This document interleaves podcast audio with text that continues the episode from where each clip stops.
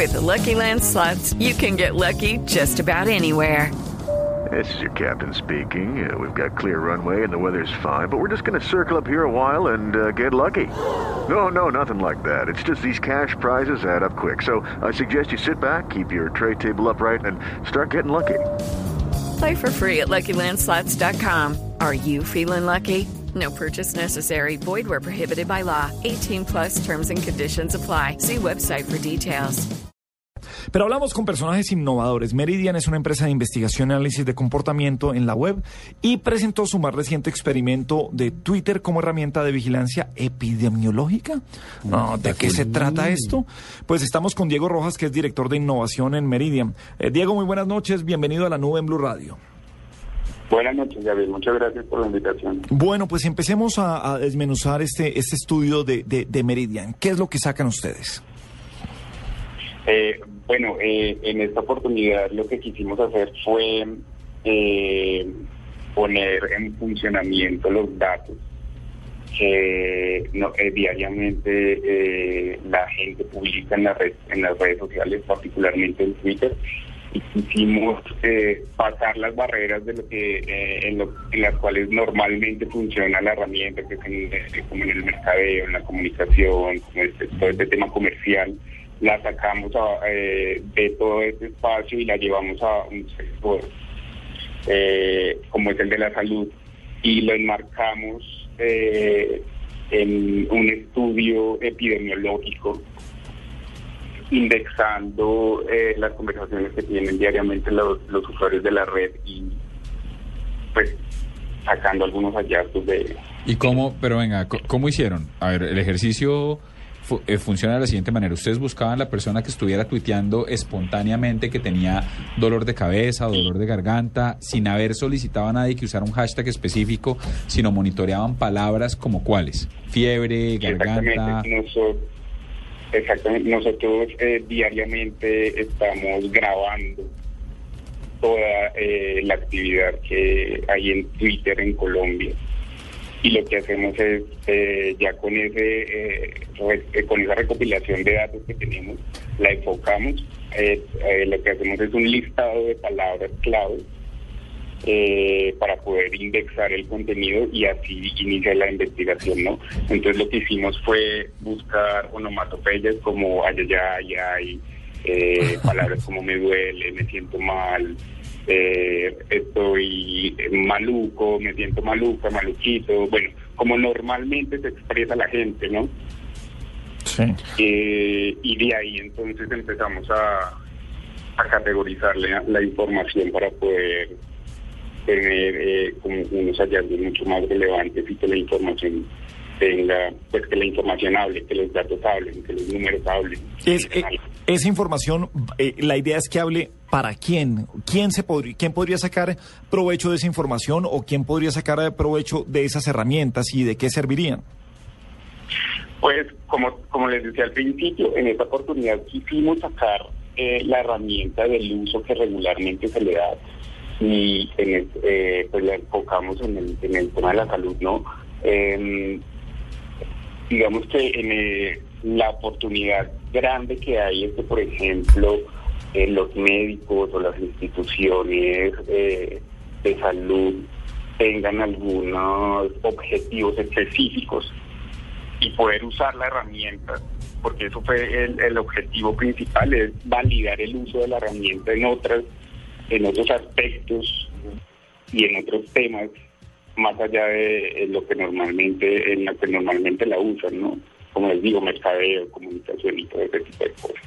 Pero, pero si me lo permite, eh, Diego, yo le diría que la razón por la que lo sacan y, y- y- y que, la razón por la que hacen este informe es porque pueden. Estamos en una época de datos donde, donde el chiste, o sea, todos tenemos acceso a la información, esa es la realidad. Y el chiste del periodismo hoy en día eh, está en la persona que mejor sepa organizar esos datos y que mejor lo sepa organizar. Yo, yo les diría que eh, este estudio, que lo, que lo estoy viendo acá, es atractivo, no sé a quién le sirva, pero me parece muy atractivo porque le dice a usted, mire, la gente que se queja, el 68% de la gente que se queja en Twitter son mujeres. Ajá. Y el 32% son hombres. ¿De qué se queja la gente? ¿Qué dónde le duele? Y ellos sacan aquí unas zonas y dicen, mire, el de la zona alta el 78% de la gente se queja de la zona alta, que incluye la cabeza, fiebre, garganta, dientes, el cuello, el los oídos, los ojos. La zona media, el 16%, y la zona baja, el 7%. Yo no sé si una eh, EPS o si un servicio, un sistema de salud pueda utilizar esto para fines médicos y si le sirva para algo. Pero No, lo que me parece si hay, una, si, hay una, si hay una tendencia de que es dolor de cabeza, eh, algo así, Claro. yo lo utilizaría, claro. Yo, yo lo, en una- un laboratorio farmacéutico me metería en las conversaciones.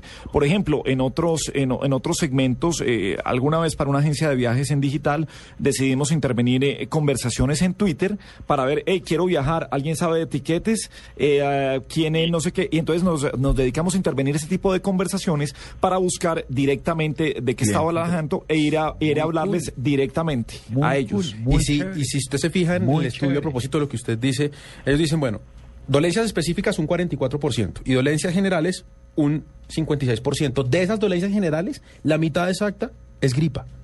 Acá tenemos gripa cada dos meses. A uno le da gripa hoy en día cada dos meses, como si el planeta estuviera mamado de nosotros y nos quisiera matar a las malas. Eh, yo me imagino que eh, con lo que usted dice, Gabriel, sí, seguramente se pueden utilizar estos datos para decir, hay que trabajar en eso, hay que vender más cosas de gripa y hay Pero, que... pero ahí tengo una pregunta con Diego que me llama la atención. Diego, ¿cómo hicieron el ejercicio? Hay un rubro que no, en- que, o un, un- segmento, que, un dato que no entiendo dentro del, dentro del estudio y es el detalle del lenguaje. O sea, ¿a qué se refiere usted con eso? ¿El que, el que decía, tengo una gripa la pu, o porque es lenguaje ofensivo, Sí, lenguaje común, emoticones? Exactamente. Para nosotros eh, el componente del lenguaje es muy importante porque es el- el- la fuente eh, con la cual eh, nosotros podemos especificar el tema de la cual vamos a, a- a investigar. Entonces, eh, como vemos, tuvimos un acercamiento al uso del lenguaje y nos centramos, por ejemplo, en el uso de emoticones y en el uso de eh, lenguaje explícito, lenguaje ofensivo. Entonces, eh, vemos como la gente, además de expresar que le duele, eh, usa emoticones y usa lenguaje ofensivo para acentuar mucho más eh, pues que se siente mal, ¿no? Si entiendo bien la gráfica, Diego, estoy dentro de ese 3% de hombres que echan la madre cada vez que les da gripa o les duele algo. Por Twitter. sí. Sí, sí, sí. Qué gripa tan doble, Catrinita. Compórtese, señor. Usted no solamente se representa a usted, sino una marca, una emisora, una cadena, un conglomerado de medios. Sí, qué señora gripa tan doble. bueno, señor. Finalmente. Venga, eh, Diego, la ubicación está en Bogotá, en otras ciudades, etcétera. Twitter, según el API que uno tenga, le permitiría a usted ubicar cuánta gente tiene más o menos gripa los lunes o los martes y en algún determinado barrio.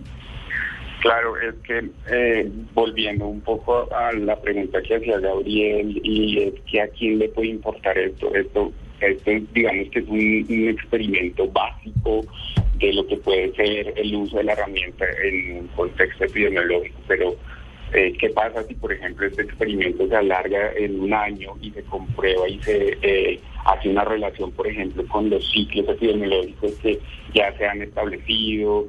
eh, digamos que científicamente. Entonces, ¿qué pasa? Se puede hasta hacer detección temprana de enfermedades, detección temprana de, por ejemplo, de la gripa, de los eh, de los episodios, de los ciclos de, de gripa que hay, o se puede usar como herramienta de alerta temprana. eh, digamos que el, el uso está en el, el uso es infinito, ¿sí me entienden?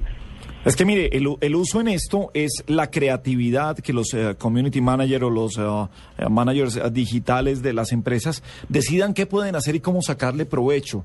Eso es como, como en televisión. Desde hace muchos años uno iba a un estudio de televisión y le decía, aquí es la creat es, es la idea, todo se puede hacer. Pero es la idea. Entonces yo creo que pasa lo mismo con eso, es hay que todo el mundo se abra a las ideas y que diga, oye, hay un estudio en, eh, en re- eh, sobre redes sociales sobre enfermedades. Vea usted cómo compra el estudio y cómo le saca la leche a ese estudio y aprovechelo. Y no es simplemente un estudio descriptivo que se queda ahí en un escritorio. Y lo que usted dice, abrir los horizontes. Si usted lo puede hacer sobre gripas y sobre dónde le duele a la gente, lo puede hacer de Claro. cualquier cosa. Claro, sí, señor. Eh, Y es exactamente la pregunta que nos hacemos nosotros todos los días. Es, es decir, tenemos en este momento casi 35 millones de datos. ¿Qué hacemos?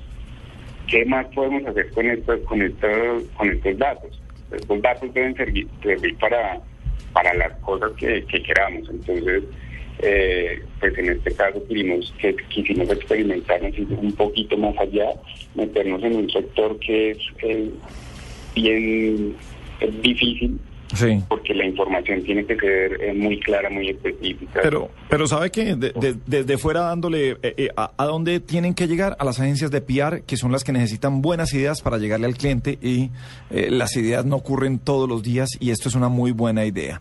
Es Diego Rojas, director de innovación de Meridian. Diego nos sigue compartiendo los estudios que saque Meridian. Bienvenido siempre a la nube.